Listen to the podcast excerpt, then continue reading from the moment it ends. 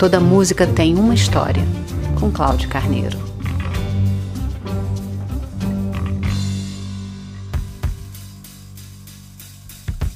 Hoje nós vamos falar sobre a música mais executada de todos os tempos.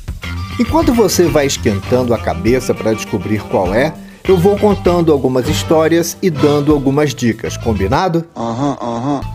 É muito comum a apropriação de músicas de domínio público, tanto do clássico quanto do erudito, para dar notoriedade a determinada marca ou produto. E essa já foi a primeira dica.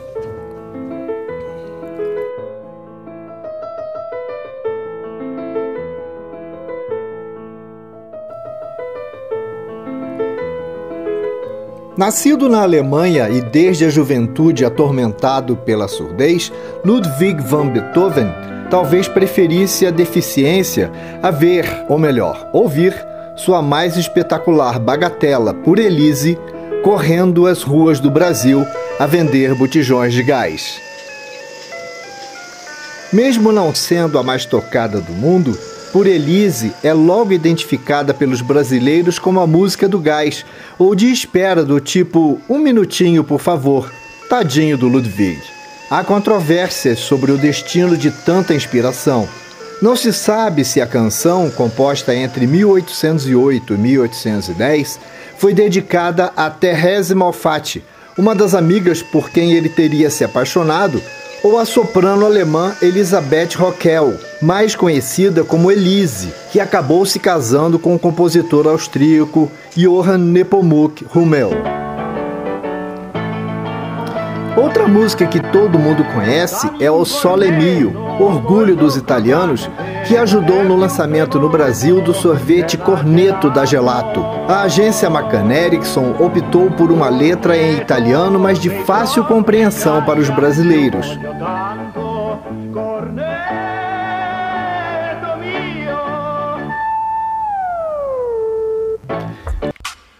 Já deve ter passado pela sua cabeça perguntar qual a música mais executada de todos os tempos, não é mesmo? Aí você pensa em Beatles, Michael Jackson, ou então em Tom Jobim, Morris Albert, ou quem sabe Steve Wonder, Pink Floyd, Adele.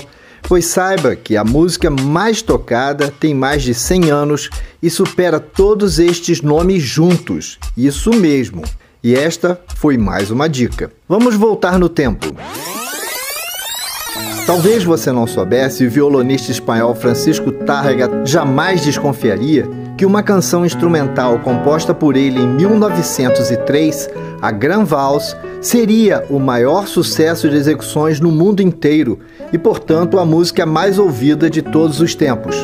Tudo começou em 1993, quando um dos diretores da Nokia, Ansi Van Jock, apresentou a grande valsa do Tárrega para Laurie Kivnen, CEO da empresa. Os acordes se tornaram o ringtone mais famoso do mundo, chegando a ser executado 3 bilhões de vezes por dia, a um ritmo de 24 mil vezes por segundo. Multiplique isso por 29 anos e chegaremos a um número absurdo que eu, péssimo que sou em matemática, nem saberia dizer ou mesmo chegar ao produto desta multiplicação.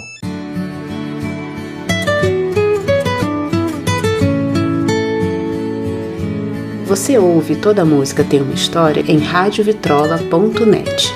Todos os episódios estão postados no Spotify. Toda Música Tem Uma História é também um e-book na Amazon.